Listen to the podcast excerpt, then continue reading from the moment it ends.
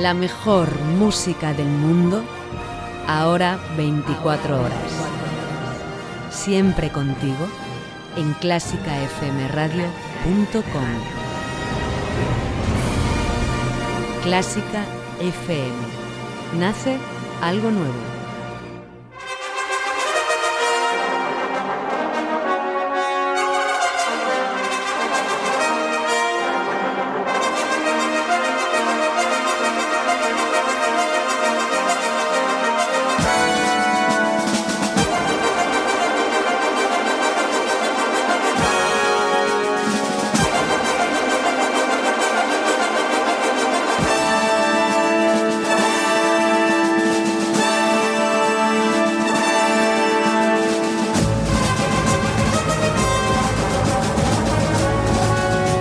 A todos, ¿cómo va la semana? Bienvenidos un día más a este podcast que es El Ático y que se emite en Clásica FM con toda la información y con todo el entretenimiento en el magazine de Clásica FM Radio. Hoy miércoles 24 de enero, como siempre, cada miércoles con entrevista y homenaje. Bienvenidos a El Ático.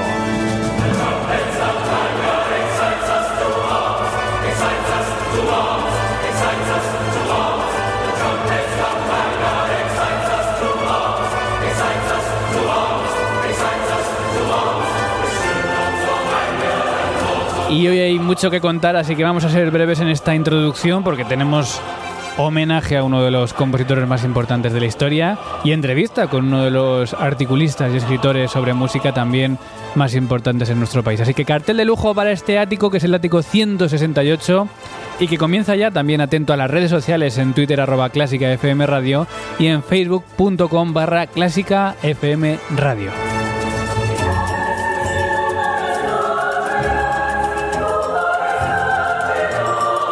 Si quieres ponerte en contacto directamente también con el email eh, perdón, contacto arroba clásicafmradio.com o con el WhatsApp 722-254-197, ahí solo notas de voz.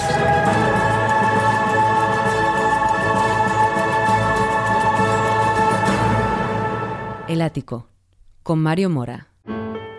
Desde Viena llega por primera vez a España el Janoska Ensemble, virtuosismo, ingenio e improvisación para dar lectura a las obras clásicas fundamentales de todos los tiempos con el inconfundible estilo Janoska. Janoska Ensemble, viernes 26 de enero 8 de la tarde, presentación del CD Janoska Style en la Quinta de Mahler de Madrid. Sábado 27 de enero, concierto en el Teatro Calderón de Valladolid. Organiza Juventudes Musicales de Valladolid. Domingo 28 de enero, concierto en el Auditorio Ateneu de Bañolas, Girona. Organiza Juventudes Musicales de Bañolas. Janoska Ensemble, Janoska Style.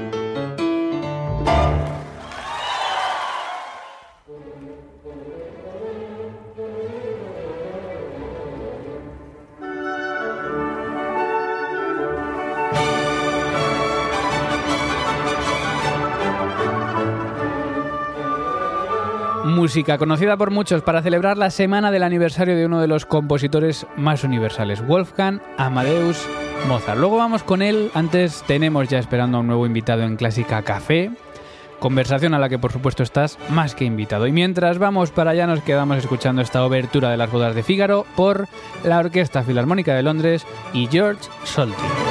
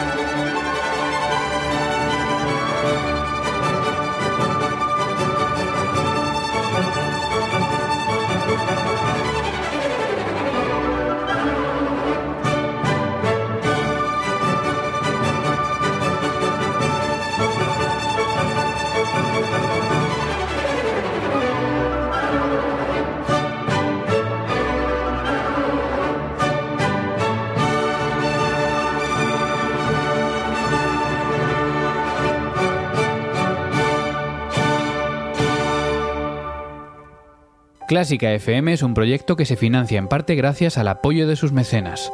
Si quieres ayudar a esta radio, entra ya en clásicafmradio.com y haz clic en Hazte Mecenas Hoy. Por tan solo 5 euros al mes participarás en el sorteo del pack CFM con entradas, CDs y una invitación a la cena fin de temporada de Clásica FM. Ya sabes, Hazte mecenas hoy y ayuda a que Clásica FM siga siendo posible. Clásica FM. Nace algo nuevo. Clásica Café.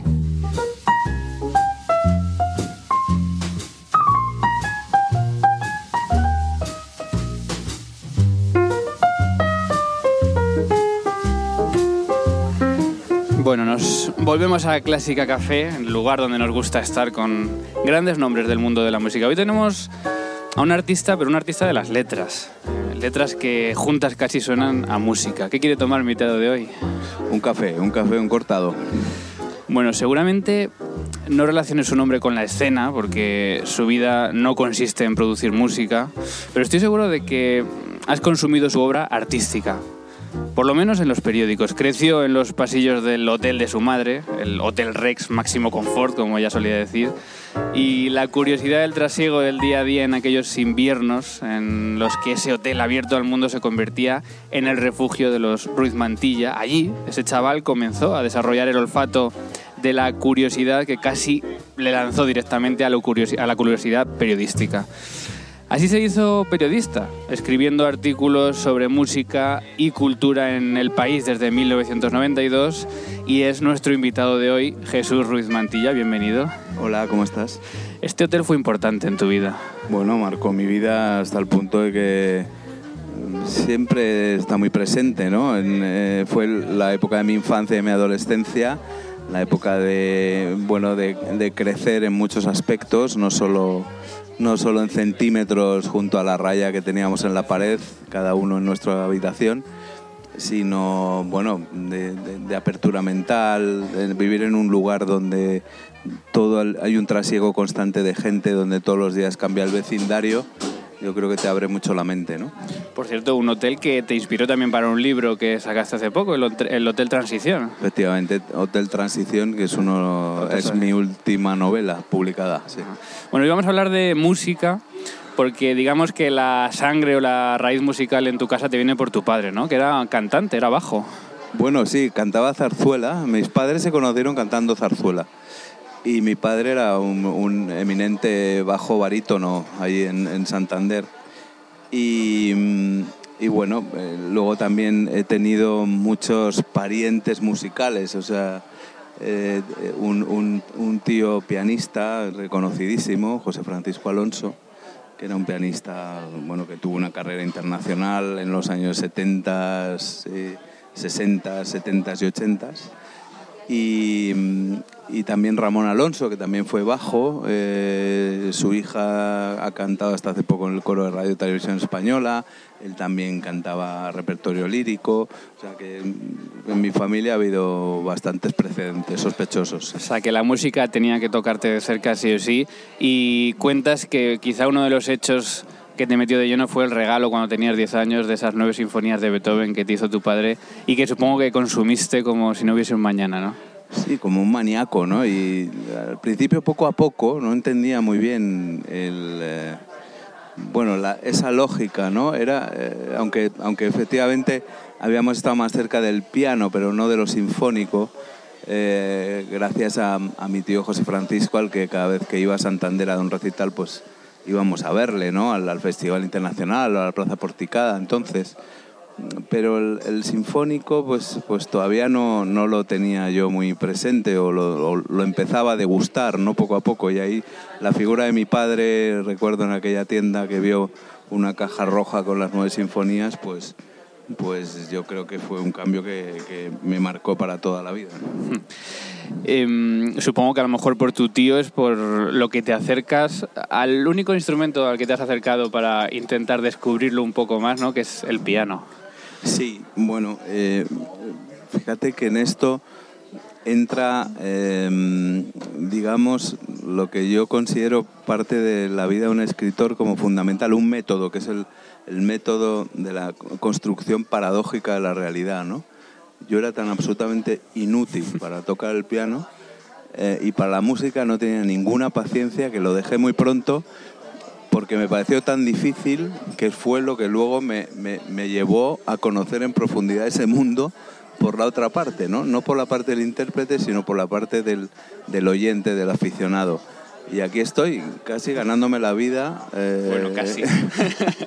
no, casi no. O sea, eh, digamos que casi un 50% de mi vida se debe a la música porque, porque bueno, escribo sobre música, soy de hace 20 años, soy cronista, cronista musical, no crítico, Dios me libre, cronista musical en el país y, y, eh, y bueno, y, y la música ha sido fundamental para mi, para mi carrera literaria.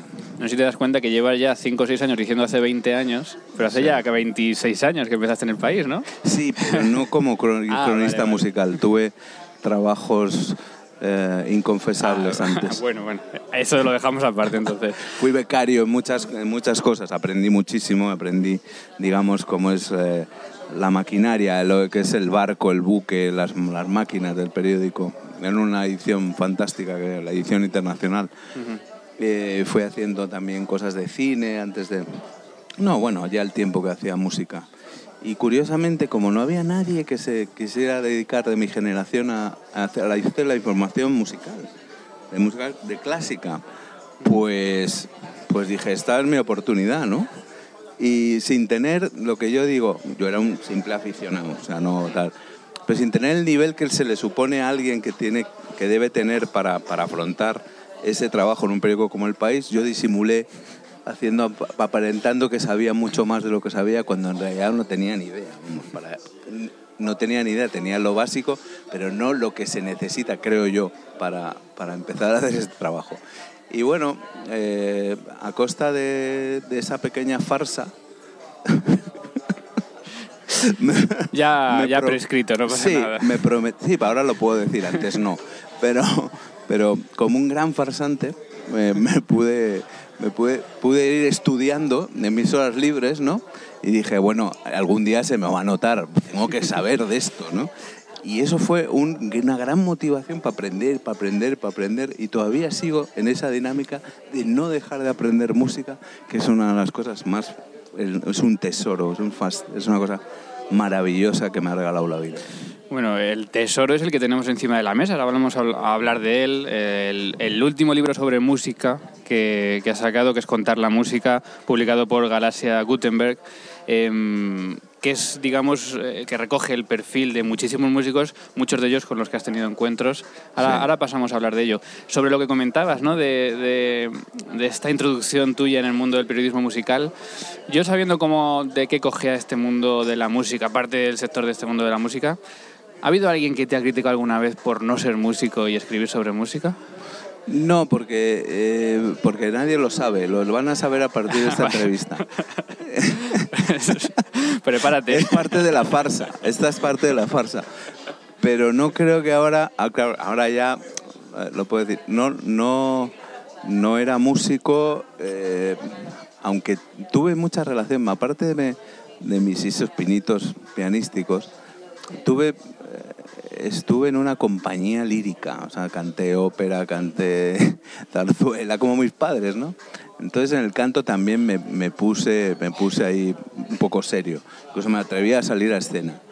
Entonces, no músico, pero sí experiencia musical tuve en algún campo eh, y eso tampoco me sigue justificando lo que yo creo que debe ser el nivel de ahora, el nivel que yo exigiría a un joven para que empezara a hacer música en el país. Pero, pero bueno, eh, a ver quién de muchos críticos musicales han tenido los huevos, con perdón, de ponerse delante del público a cantar un aria, una ramanza de zarzuela. Que venga uno y que me lo diga. No estaría mal. Bueno, vamos a hablar de Contar la Música. Es un libro que, que se publicó en 2015 en el que, como he dicho, ¿no? vas recogiendo un perfil, mm, pequeños perfiles de tanto de compositores antiguos, de los que has hecho una selección, eh, tú dices un poco aleatoria, ¿no? Un poco, bueno, por gusto, ¿no? Tenías que elegir. Mm. Eh, y luego has ido, pues, eh, perfilando, escribiendo sobre los nombres más importantes de la música que con los que has- muchos de ellos has podido tener encuentros. ¿Hay alguno, algún nombre de la música con el que todavía ya no hayas tenido la oportunidad de, de encontrarte, pero que realmente te gustaría eh, plasmar en una entrevista? A ver, mm, no es falta de modestia, pero de los vivos, yo creo que pocos. Eh, eh, pocos es que he visto este libro, vivos, vamos, voy a sacar el vivos. índice y voy a ir Eh, nombrando. De los muertos, ahora que es el centenario de Bernstein, me hubiese encantado conocer a Bernstein mucho más que a Karajan. Y a Celebidache, por supuesto, aunque era el héroe de mi padre, aunque eso sea porque fuera el, héroe de mi padre, que lo veo dirigir bastantes veces, o a Carlos Kleiber también, ¿no? Eh, pero, pero de los que están ahora en el meollo, meollo, pues la verdad es que esto puede sonar muy, muy fantasma, pero, pero es que mm, me, me quedan pocos en la lista. Los que no están es porque no han querido. Por ejemplo, Radulupu, por ejemplo, nunca ha querido, eh, no, ha querido nunca que se le haga una entrevista. Marta Argerich le hice una medio entrevista porque fue justo con Misha Mais que accedió a hablar conmigo. Entonces estaba era una señora que estaba ahí callada, decía sí, no, entraba en alguna cosa en la conversación. Pero una entrevista propiamente, esa de cogerla y estrujarla como los demás, no se la he podido hacer. Y, em, y, ya lo que me quedan ganas es hacerle alguna más, alguno, otra vez. Eh, por ejemplo, a Christian Zimmerman, la última vez fue un intercambio de preguntas por correo, pero le entrevisté dos veces y me, hubiese, me gustaría volverle a entrevistar, porque es un personaje fascinante. Y, y pocos más, pocos más. Em, ¿Cuál ha sido tu encuentro más divertido? A mí uno de los divertidos, de los más divertidos de leer ha sido el de Boulez. Esa persona no tan Sí. descarada, tan, Sí. tan clara. Además cuando- hu- hubo varios, hubo varios. Ajá. Boulez es que es un punky. Eh, eh, eh, es, el- es- es mucho más que un punky. Un punky es, como digo en el, en el libro, un, un punky es Walt Disney al lado de Boulez. O sea, es un salvaje y lo fue hasta que se murió. Eh, y sin arrepentirse, sin arrodillarse. Podías estar de acuerdo o no. A veces, bueno, a veces no, muy a menudo puedes decir, este gilipollas, ¿no? Pero, pero realmente la radicalidad a la que llegó en discurso, forma, contenido y continente, mm, poca gente puede decir, ¿no? Eh, lo que pasa que era un fanático era intratable, ¿no? Y era injusto con, con los que le precedieron, ¿no? Y, y con muchos de los que también vinieron detrás. Pero era un personaje fascinante. ¿Qué otros personajes te han fascinado a la hora de encontrarte con ellos? Bueno, es que de los músicos, por eso yo, de- de- de- digamos que en, en 20 años de periodismo cultural ha sido el, el común denominador de mi carrera. Nunca he dejado la música clásica. Son los personajes que más me tienen que decir aún. Eh, así como, por ejemplo, hice periodismo eh, de- dentro del cine, me cansé muchísimo porque es un mundo completamente vacío, vacuo, sin gente con discurso. Me refiero más a los actores. Los directores son muy interesantes. O los guionistas, esos grandes conocidos. Eh, en la música nunca me dejan de sorprender. Por ejemplo, el otro día, la semana pasada estuve, tuve el privilegio de asistir por enésima vez a una rueda de prensa de Daniel Barenboim y una hora hablando de música de Daniel Barenboim es una cosa que no tiene precio, no tiene precio. Una hora Daniel Barenboim hablando de Debussy, ¿no? Casi, casi una hora hablando de Debussy. Bueno, eso es una lección magistral que te llevas para la vida, ¿no? Y que te ayuda a, en- a entender no solo el arte, la música o lo que es el mundo de Debussy, que te ayuda a entender el mundo de otra manera. Eh, son inagotables, son, son personajes con una riqueza, con una curiosidad por lo que les rodea, aunque siempre se les acusa de que, bueno, siempre, ¿no? Los que desconocen, los que desconocen se les acusa, están en una torre de... ma-". No, están más en el mundo que nadie. Son, son personas que, que piensan, que, que están con- en una constante lectura, revisión del mundo, que, que viajan, que tienen una visión global de las cosas. y tienen un mundo interior tremendo y tienen una, una especie de, de lucha interna sistemática, ¿no? Son personajes irrepetibles. ¿eh? Eh, no sé si después de esas entrevistas que tienes con ellos, luego empieza la conversación. Eh, y no sé si con esas conversaciones off the records se podría escribir otro libro eh, de cosas que a lo mejor no se han podido contar en su momento. No, no, todo está Lo que Yo- cuentas, Yo creo eh, que eh, eso, eso es una de las cosas que yo ca- cada, vez que entro a una, a, un, a, un, a una habitación, desde que entro hasta que salgo, no es cuando, cuando enchufo el micrófono o cuando enchufo el teléfono, ahora que es donde grabo las entrevistas. Es a partir de que digo, hola, ¿qué tal? Vale todo. Vale todo. Ahí está todo. Yo en la entrevista siempre, eh, siempre ejerzo la transparencia total. Y una persona que tiene una cita con un periodista sabe que es susceptible, a no ser que avise, de que todo vale.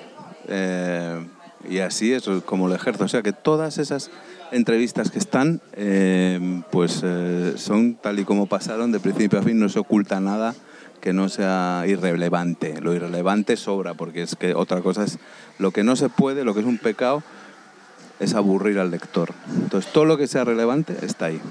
Em, te quedan todavía seguramente 20, 30 o más años hablando de música, ¿no? Pero si echamos un poco la vista atrás hasta lo que llevas hasta ahora, ¿hay alguna anécdota, algún momento de estos años que recuerdes y con el que te quedes por, no sé, por, mm, por increíble o por curioso, con algún encuentro que hayas tenido con alguno, algún personaje de la música? Bueno, aparte de, de, esas de, de lo que he aprendido al lado de, bueno, toda esta gente que está en el libro, ¿no? Si empezamos a pensar, eh, Barenboim, Abado, eh, Maris Jansson, Simon Rattle, este, eh, Christian Zimmerman, Paulini, Sokolov, eh, Anne-Sophie Mutter, o sea, todo ese elenco impresionante, Gustavo Dudamel, Lang Lang, em, el maestro Abreu, pues, em, pues de todos, pues anécdotas in- incontables. eh, pues Zimmerman, por ejemplo, la, primera, la, última, la segunda vez que le, entrevisté, él es un loco de las grabaciones y, yo llevé un boli y un papel para apuntar notas. Me dijo, ¿qué? ¿No, no, ¿no piensas de grabar la entrevista? Dije, no, voy a tomar notas, si no le importa. Y dice, ah, vale, pues yo la grabo yo. Y se había comprado, por si acaso no llevaba yo una grabadora, él un aparato de grabar para, para grabarle a él la entrevista, para que no se perdiera ahí detalle y, y exigirme responsabilidad de alguna... eh, eh, así son, ¿no? O cuando Pavarotti, que no está en este libro, pero, pero estará en otro, que, habla- que, voy a, que quiero preparar sobre el mundo de la, de la música, de la, de la, de la ópera, eh, se me durmió en una entrevista, completamente... completamente medicado. ¿Y cómo se reacciona en ese momento?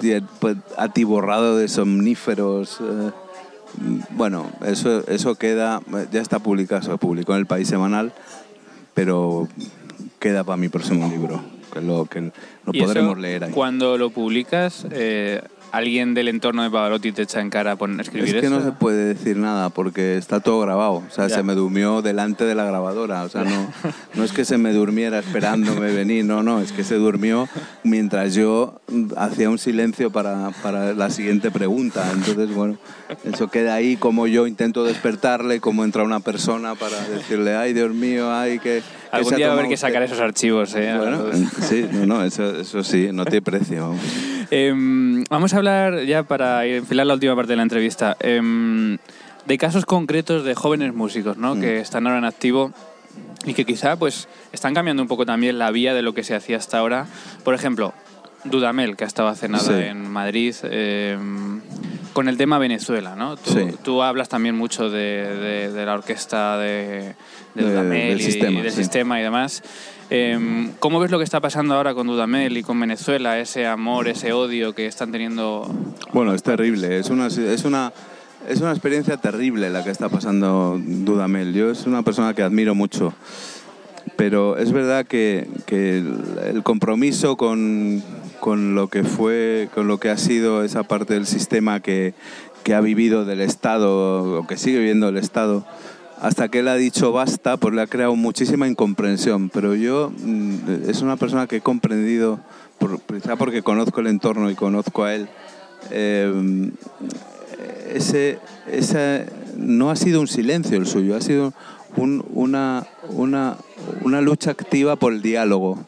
Lo que pasa que eh, eh, se le ha malinterpretado hasta que realmente ha tenido que dar un golpe sobre la mesa y decir hasta aquí hemos llegado porque eh, eh, lo que hay que decir es que Venezuela es una dictadura, está, en manos de un dictador, está en manos de un energúmeno, está en manos de un, de, una, de un cafre que se llama Nicolás Maduro, que es todo lo contrario a lo que debería ser, a lo que es un demócrata aunque no sea el único ejemplo en el mundo, o sea, podemos hablar de muchísimos en esa órbita populista, repugnante, asquerosa y, y, y- venenosa que, que nos, que nos gobierna desde de Trump a Puigdemont.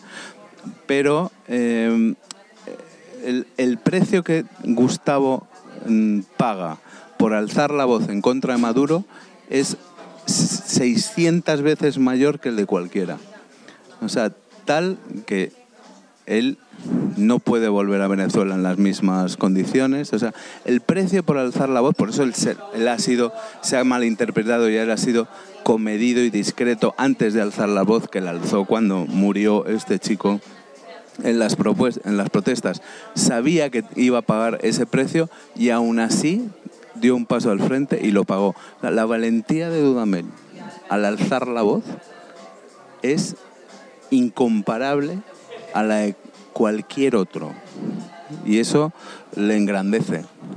Sin embargo, el, el sábado tuvimos un encuentro de los medios con él, ¿no? Y él sigue siendo muy optimista con, con la situación, ¿no? Él sí- sigue diciendo que va a haber un puente de entendimiento, que se van a encontrar, que, que todo va a ir bien. Sí, lo que pasa es que si le preguntas cuándo, Eso ya. no, eso ya es más difícil, ¿no? Bueno, Yuha Wan, perdona. Yuha Wan, em, Sí. que la, creo que la describes en el libro, en el subtítulo, como una muñeca de hierro, me parece. Sí. Em, un caso, ¿no? Eh, que está sacando muchas críticas también eh, por el tema de, de cómo sale escena, de si se está ganando también, eh, digamos, al público por su forma de vestir, por su forma de actuar. Em, ¿A ti qué te parece esto? ¿Qué opinas sobre esto? Bueno, es una opción, es una opción. Toda esa, esa- eh, o sea, somos, tenemos derecho a criticar a Liszt cuando él aparecía en escena. Las mujeres prácticamente se desmayaban, se lo daban todo, se guardaban los puros que él dejaba en el escenario para que les enterraran con él. Tenemos que criticar a Liszt por, por haber sido un pop star de su época y vamos a criticar ahora a Yuya Wan porque salgan en, minifalda y con una eh, con un determinado vestuario en escena. Pues mira, lo importante es la música. Mientras sean buenos músicos, pues eh, yo creo que no está mal que, que se presenten como les dé la gana, ¿no? La prueba es que esta niña salió con 14 años de China, es una huérfana casi porque sus padres, bueno, pues ahí la dejaron a, miles y miles de kilómetros de, distancia, no es huérfana porque sus padres viven, pero ha vivido sola toda la vida, se ha, lu- ha luchado sola, ha triunfado sola y vive con su soledad a cuestas y, y aún así es una música bastante eh, importante dentro del panorama, ¿no? Em, yo no creo que, que afecte, o sea, quizás sí llama más la atención que otras, pero bueno, eh, también tiene esa audacia, esa valentía en, en- en presentarse de manera distinta, ¿no?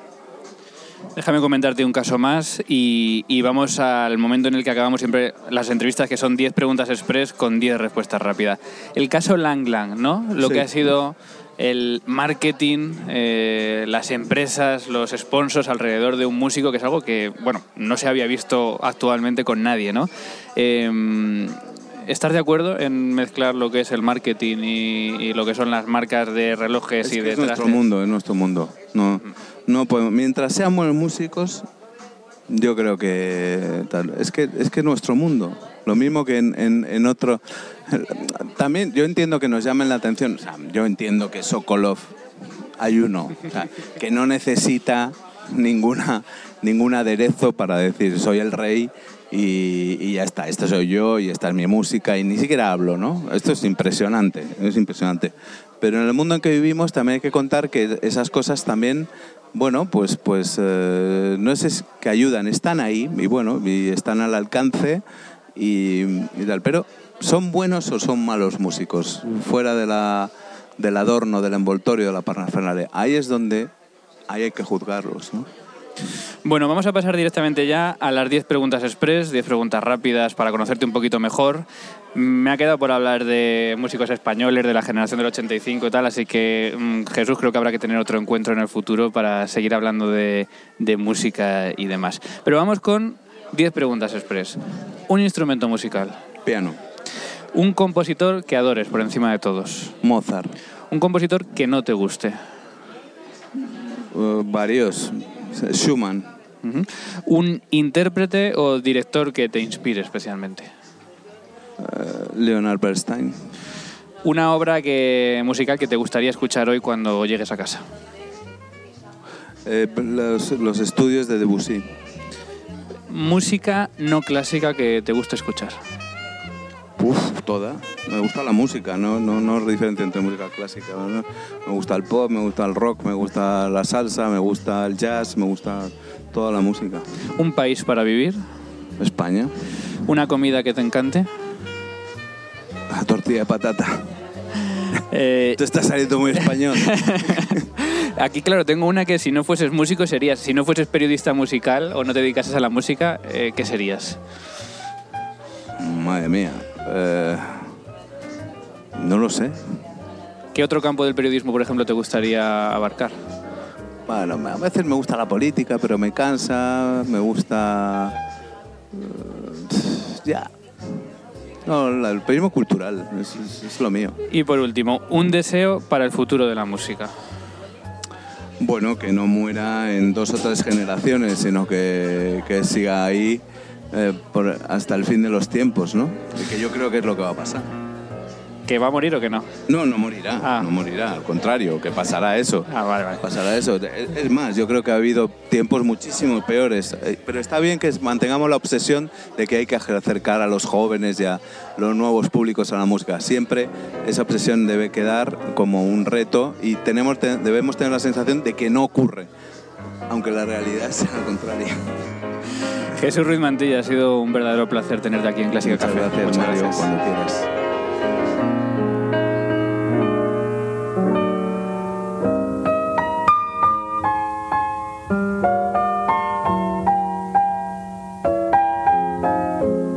clásicafmradio.com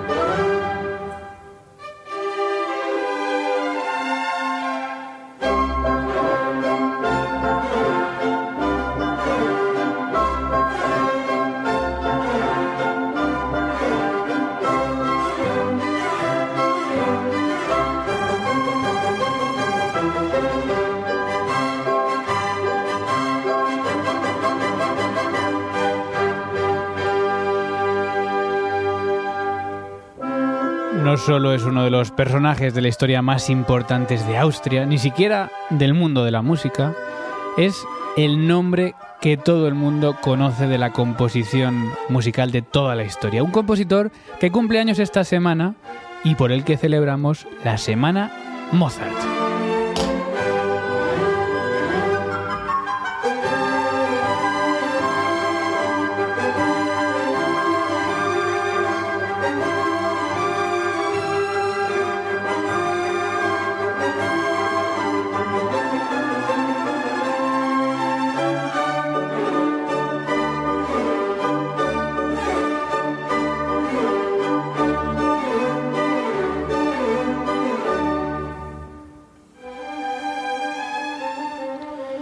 Wolfgang Amadeus Mozart nació el 27 de enero de 1756 en Salzburgo. Obviamente sobran las presentaciones, sobra decir que mm, es un músico imprescindible en la época del clasicismo, que fue un niño prodigio, que su padre quiso sacar provecho de aquel talento y que en apenas 35 años de vida dejó una de las producciones más amplias y perfectas de todos los tiempos. Una producción que brilló en todos sus campos, como lo hacen, por ejemplo, sus composiciones para piano.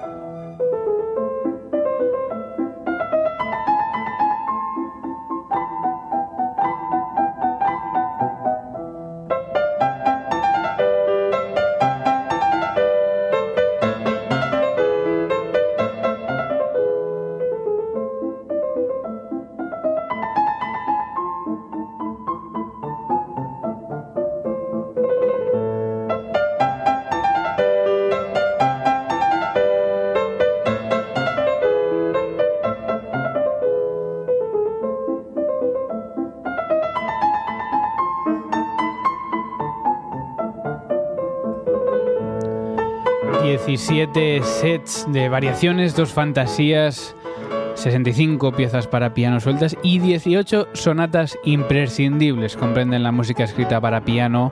Sonatas entre las que destaca, por ejemplo, esto que estamos escuchando, el rondó, último movimiento de la sonata K331, movimiento conocido también como a la turca.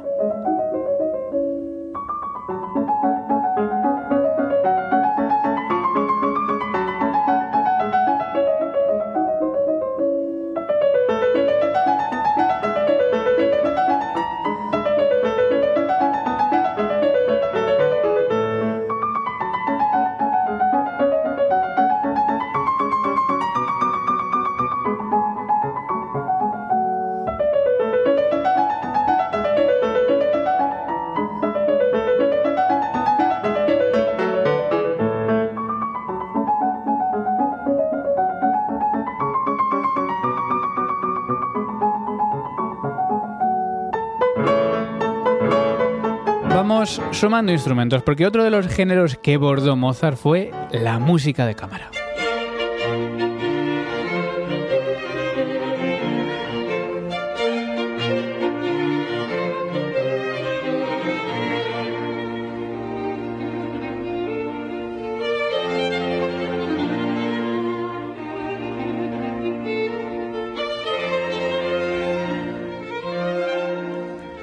Cuartetos con flauta, dúos de cuerdas, quintetos, tríos con piano o 35 cuartetos de cuerda como este que estamos escuchando, el cuarteto eh, número 17 en si bemol mayor, conocido como La Caza, del que el Hagen Quartet nos está interpretando el primer movimiento.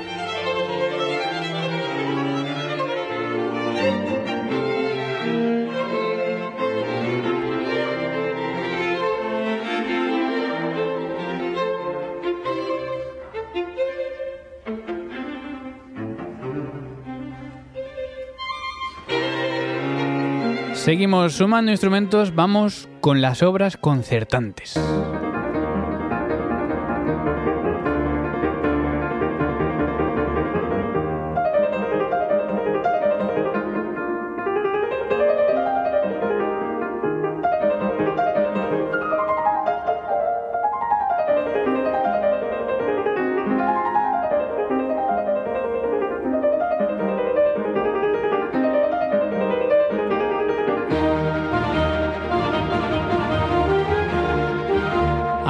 Del concierto para flauta, del concierto para clarinete, del concierto para fagot, de los cuatro para trompa o de los cinco para violín, destacan por supuesto los 27 conciertos para piano y orquesta que están entre los más destacados escritos para este instrumento. Estamos escuchando el tercer movimiento del concierto número 9, Yunom, interpretado por Michuko Uchida.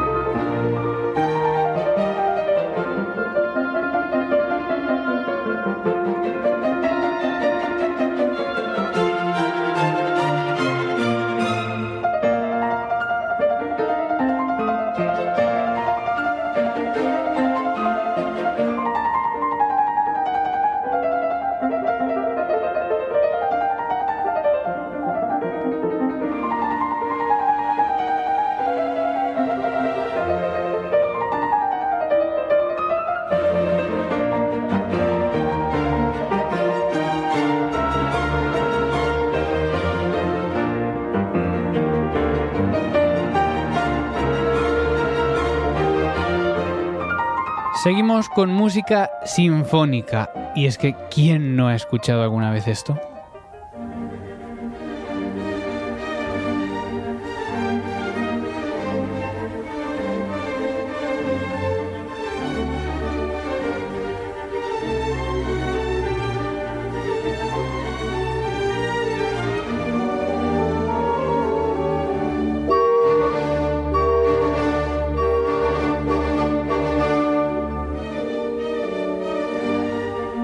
La Sinfonía 40 de Mozart, una de las más interpretadas en todos los lugares del mundo y que sigue, como toda su obra, hoy en día maravillando a todos.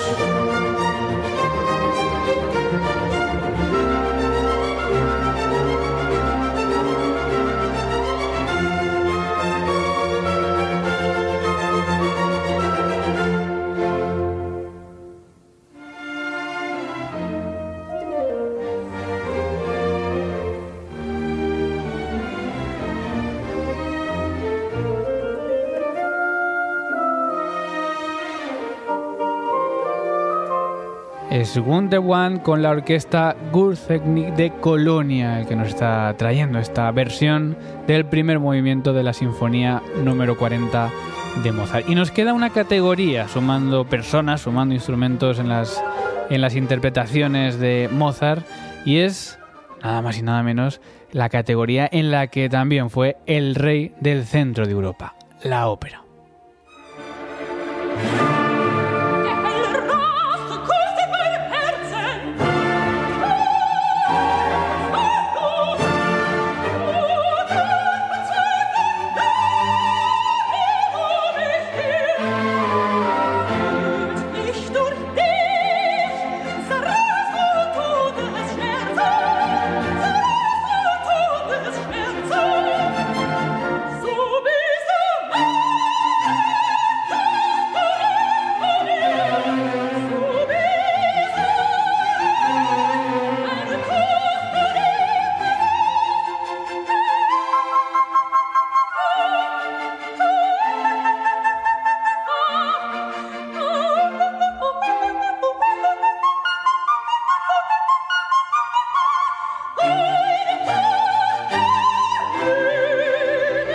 Es la soprano Eda Moser afinando estos agudísimos.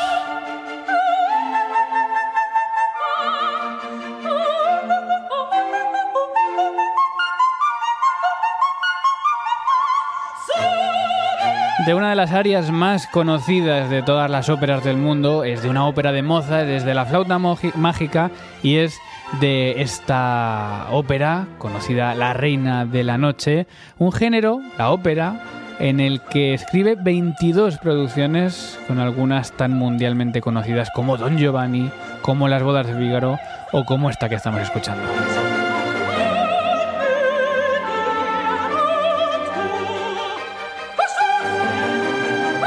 Eda Moser junto a la Orquesta del Estado de Bavaria con esta versión de La Reina de la Noche de la Flauta Mágica de Mozart. Estamos celebrando la Semana Mozart.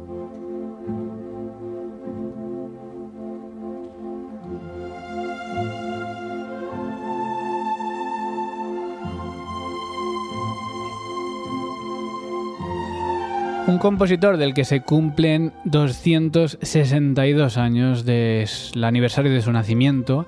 Y justo en este programa hemos tenido a, a, un escritor, a Jesús Ruiz Mantilla. Precisamente en el libro que hemos presentado, Contar la Música, dedica un capítulo a Mozart. Así que vamos a referirnos a él para conocer unas pocas cosas más de su vida que quizá no leamos habitualmente en otras biografías eh, por todos conocidas. Es un compositor que comienza prácticamente la historia del piano frente al clave. En aquella época ambos instrumentos estaban en escena y bueno, gracias a la influencia de su padre y de sus eh, algunos de sus allegados comenzó a apostar por este instrumento moderno que muchos de los compositores de la ópera todavía estaban rechazando un Wolfgang Amadeus del que el Amadeus solo queda en las bromas de sus cartas, pero cuyo nombre real era Amadé y no Wolfganus Amadeus Mozartus como él firmaba con su humor, a veces un tanto infantil. Un artista que fue primero intérprete de éxito y posteriormente compositor, y como intérprete luchó en batallas y competiciones con coetáneos como Muccio Clementi, del que llegó a decir, no tiene ni una onza de gusto ni de sensibilidad, es un mero autómata.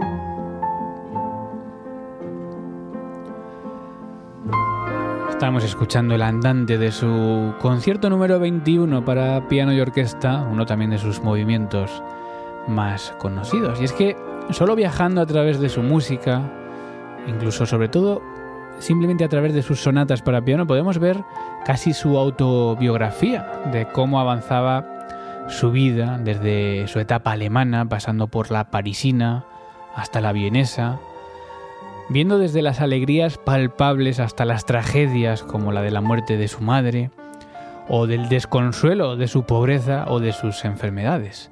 Y así, avanzando por la vida, llegó demasiado pronto una de las muertes más misteriosas de la historia de la música.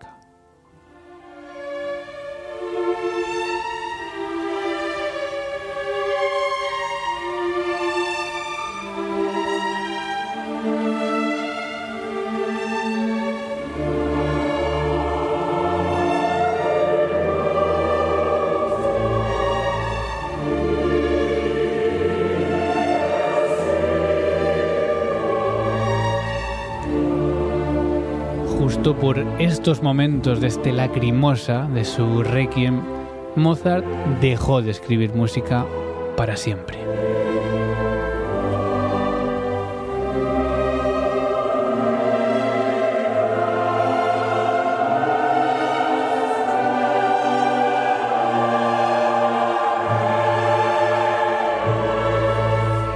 y fue Susmayer el que continuó con los bocetos que Mozart había dejado, pues la versión del Requiem que conocemos hoy en día. Las teorías sobre su muerte van desde la fiebre miliar aguda que consta en el acta de defunción oficial, hasta la triquiniosis, la gripe, eh, el envenenamiento por mercurio, una enfermedad de riñón o una fiebre reumática.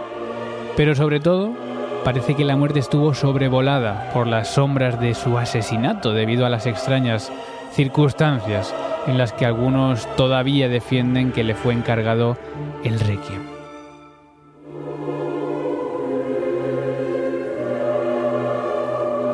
Un requiem que, por el destino de la vida, parece que lo escribió para él mismo. Con este lacrimosa finalizamos y, recordamos a uno de los compositores más importantes de la historia de la música, Wolfgang Amadeus Mozart.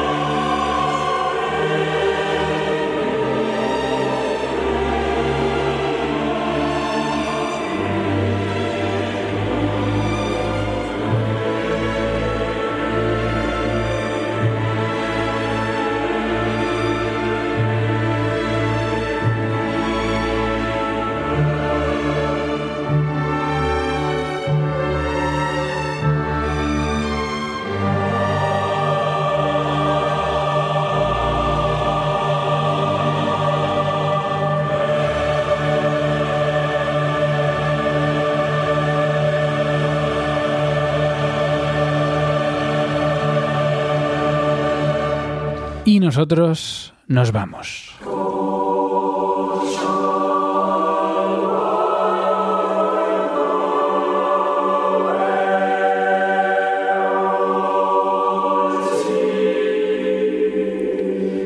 Y nos vamos, como siempre, en paz, agradeciéndote que hayas compartido este programa con nosotros, pidiendo también que, bueno, pues si puedes, des difusión al mismo a través de las redes sociales, porque entre todos sumamos y entre todos seremos más y entre todos, pues Clásica FM podrá seguir creciendo para ofrecerte los mejores contenidos de la música.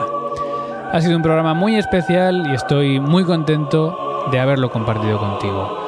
Así que nos volvemos a ver el lunes en directo a las 10 de la mañana con El Ático y en todos los podcasts de clásicafmradio.com. Se despide quien te habla, Mario Mora. Feliz semana. Adiós.